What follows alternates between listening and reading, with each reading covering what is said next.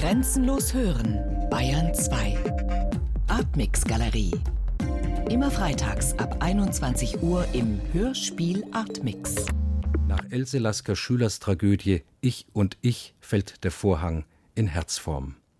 Ein Hörspiel der Autorin Else Lasker Schüler gewidmet, der berühmtesten Dichterin des deutschen Expressionismus, die 1933 Deutschland verlassen musste. Ein langer Hörspieltitel, eine kurze Information. Was will uns der Autor mit diesem Titel sagen, Hartmut Gerken? Ja, das äh, Drama von Else Lasker Schüler oder die Tragödie Ich und ich kommt eigentlich nur im Titel dieses Hörspiels vor. Diese Präposition nach ist nicht modal gemeint, das heißt, es ist keine Bearbeitung des äh, Theaterstücks, sondern es ist temporal gemeint. Nach Schluss dieser Tragödie fällt der Vorhang. Fünf alte große Damen bringen das Hörspiel voran. Zeitzeuginnen, aber keine UFA-Stars, die damals dabei waren in der Unterhaltungsindustrie des Josef Goebbels, sondern Frauen, die eher auf der Seite der Opfer standen. Es hätte während der Produktion Erinnerungen gegeben, der fünf Damen, mit denen dieses Stück besetzt worden ist. Äh, was spielte sich da ab? Die älteste äh, Sprecherin, Ruth Hellberg, ist äh, an die 90 Jahre alt. Und sie war, wie ich erst später feststellte, die Frau von Fritz Lanzhoff. Das war der Verlagsleiter des berühmtesten Exilverlages Kerido in Amsterdam. Es war, als sich die Damen vor dem Studio trafen, ein fast ergreifende Szenen, wie, wie Jüngere zu ihr herkamen und sagten, wir haben uns zuletzt 1932 in Berlin im Theater gesehen und zusammengearbeitet und so weiter. Sie haben die Hörspielproduktion als ritualähnlich beschrieben, als meditatives Hörstück. Nach Hexenring nun eine Walpurgisnacht auf dem Blocksberg? Nein, so möchte ich es eigentlich nicht nennen. Also wenn ich das kurz beschreiben darf, wie die Studiosituation war. Im Studio waren sechs Tische aufgestellt. Auf jedem Tisch lag äh, bestimmtes Arbeitsmaterial für die Sprecherinnen. Die Tische waren hell beleuchtet und zwischen den Tischen war tiefe Dunkelheit. Das heißt, das Material war hell, war klar und die Schauspielerinnen bzw. Sprecherinnen mussten während der Produktion die Tische laufend wechseln. Das heißt, sie mussten immer durch eine Dunkelheit hindurchgehen zu einem neuen Licht auf einem Tisch. Und äh, alles ging sehr langsam vor sich. Es war keine Hektik. Jede Schauspielerin konnte sich so viel Zeit nehmen, wie sie wollte. Das war für die Schauspielerinnen natürlich eine sehr ungewöhnliche Versuchsanordnung.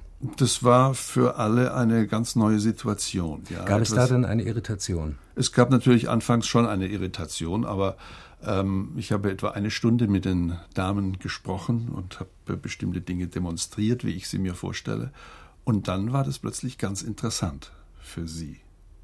Zurück zum Textmaterial, das auf den fünf erleuchteten Tischen im Hörspielstudio 9 aufgeblättert war, das dort zu finden war.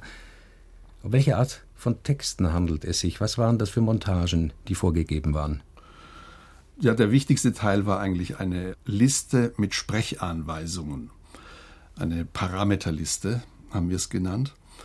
Diese Parameterliste kam auf äh, Umwegen zustande, nämlich über Korrespondenz der Else Lasker Schüler aus der Zeit der Niederschrift dieser Tragödie. Ich habe diese Korrespondenz, die nicht veröffentlicht ist, die ich nebenbei bemerkt vor einigen Jahren entdeckt habe und die im Friedländer Nachlass lagen, die habe ich durchgelesen und habe die Befindlichkeiten von Else Lasker Schüler herausgesucht. Also wenn sie zum Beispiel auf einer Postkarte schrieb, ich bin seit Tagen äh, sehr müde und so weiter, dann wird es übertragen in die Sprechanweisung und da heißt es dann während des Sprechens gähnen. Oder es ist eine aggressive Stelle gegen einen Verleger oder gegen irgendjemand anders äh, enthalten, dann heißt es während des Sprechens schimpfen und so ähnlich. Nicht? Und da gibt es eine Parameterliste mit bestimmten Sprechanweisungen wie Murmeln oder äh, Flüstern oder Stöhnen oder Gähnen, wie gesagt. und natürlich auch sehr schwierig durchzuführende Anweisungen, wie zum Beispiel mit äh, ständig geschlossenem Mund sprechen oder mit ständig geöffnetem Mund sprechen. Das waren natürlich, natürlich Dinge, die diese Schauspielerinnen wahrscheinlich nie in ihrem Leben gemacht haben. Diese Anweisungen und die fragmentarischen Texte waren aber nicht das einzige Material.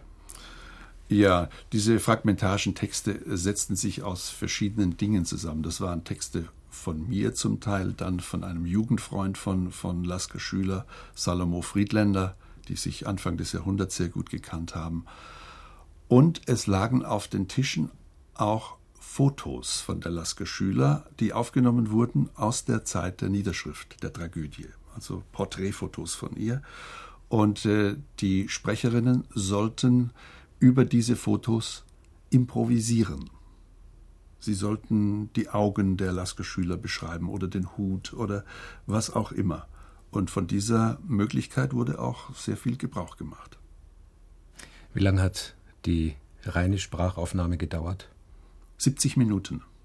Das heißt, die Aufnahme erfolgte quasi wie bei einer Live-Sendung. Wie bei einer Live-Sendung, ja. Und das Hörspiel ist praktisch eins zu eins. Als Ereignis. Ja. Also nicht einzeln ja. montiert, nicht einzeln gemischt und Nein. aufgeteilt, sondern wie ein Ereignis, das dokumentiert wird. Ja, wie ein Ereignis, das dokumentiert wird, genau.